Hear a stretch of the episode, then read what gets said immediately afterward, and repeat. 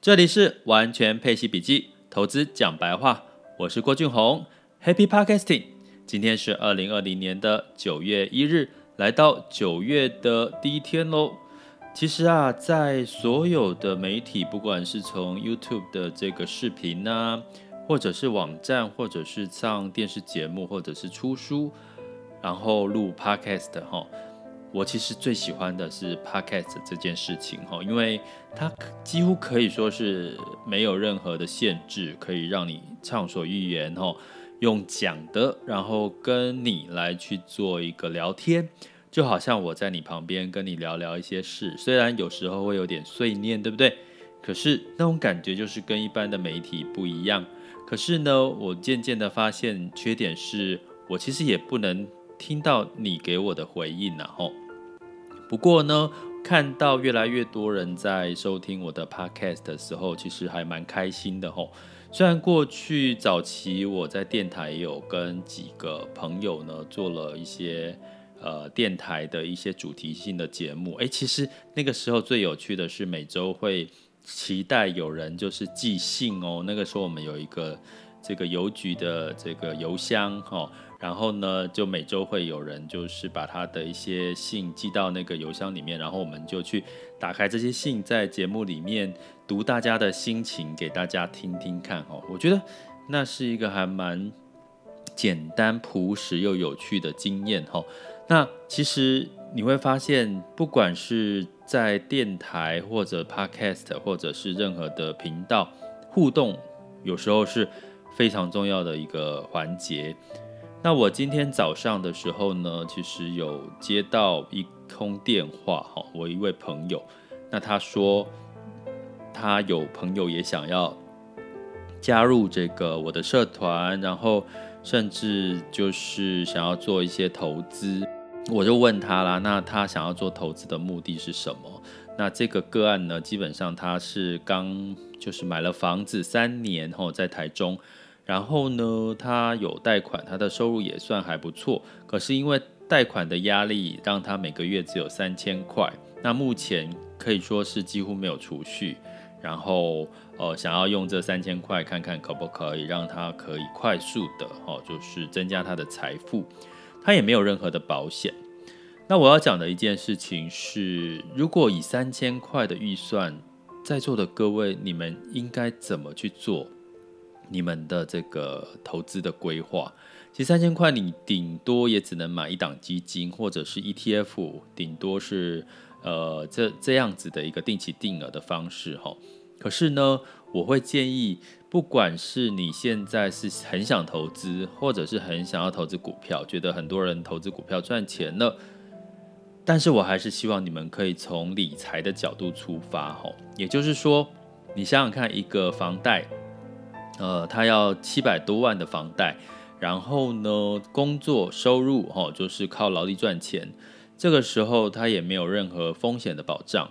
那万一发生事情，收入中断的时候，其实这三千块钱对他的帮助其实真的不大。那怎么样以小博大呢？你其实还是可以先考虑做好风险保障的规划，在安心的情况下去做投资。你会发现你会投资得更安心哈。那我在这边也跟各位提，有很多人问我说：“老师，老师，这个定期定额大概要投资多久才可以看到成效？”我可以跟各位讲，至少哈，最好是三年。也就是说，你希望你的定期定额可以让你赚到三十趴、五十趴，甚至七十趴的这种报酬率，你至少要乖乖的定期定额三年。所以你去试想一下，如果你一开始投资的心态，你是用一种我希望短期之内一个月两个月让我赚三三就是呃好多钱啊，三十趴五十趴十几趴，我跟各位讲这个的几率跟这样子的心态会让你很容易怎么样，就是买高卖低啦，甚至甚至是追高的一个状况会比较多。所以呢，当有这样子的一个朋友来问我说，老师老师，我目前有房贷有什么负债我。有三千块想要投资，那我还是会建议他先把这个风险的事情顾好，因为当你顾好无后顾之忧的时候，你才有机会把这些钱乖乖的放三年。哦，也就是说，你必须要让你的心态调整对之后呢，你会发现你的投资理财获利基本上根本就是时间早晚的事情哦。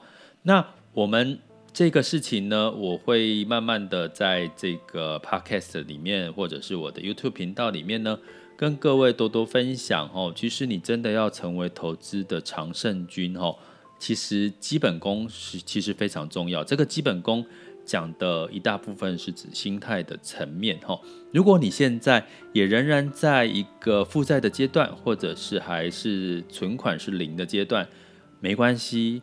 我要告诉各位，其实只要你有足够的时间，都不急。哪怕你现在是四十岁、五十岁，都没关系，都来得及的。因为投资是有机会的。那当然，你要先把你自己的财务状况搞到一个就是让自己压力最小的一个情况。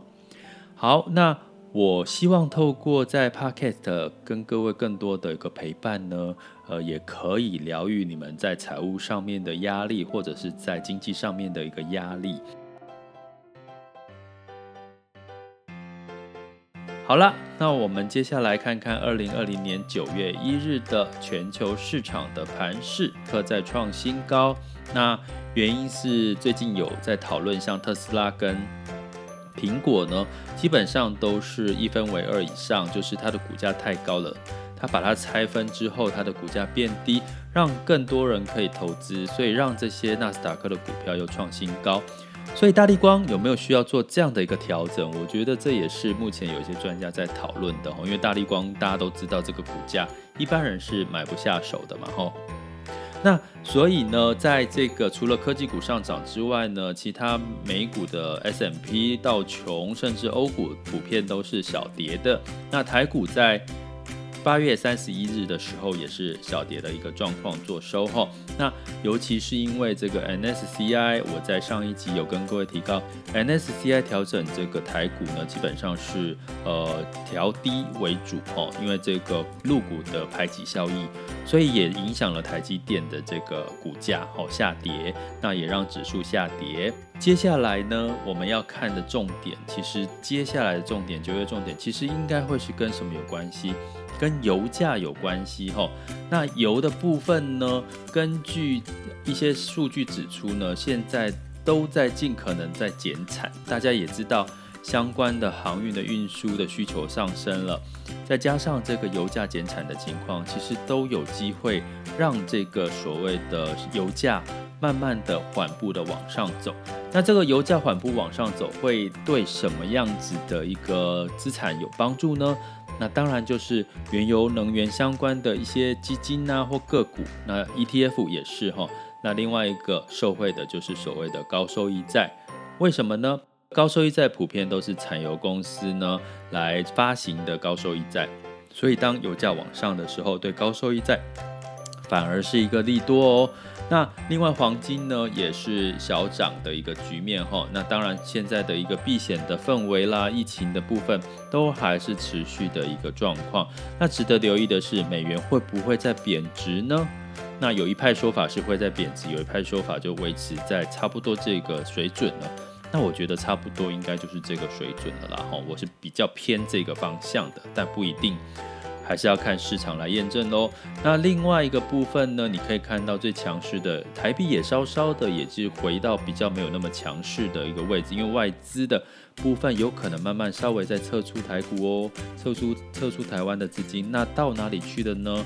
你会看到人民币现在到兑换美美元是来到六点八九左右，其实已经创。过去以来，人民币升值的一个不蛮不错的一个幅度哈，那相对来讲，这也代表资金的流向可能有稍稍的改变喽。那接下来未来我们可以值得留意的是什么？印度的市场，我们在下一集再来好好聊聊印度的部分。这里是完全配息笔记，投资讲白话，我是郭俊宏，关注我，陪你一起理财。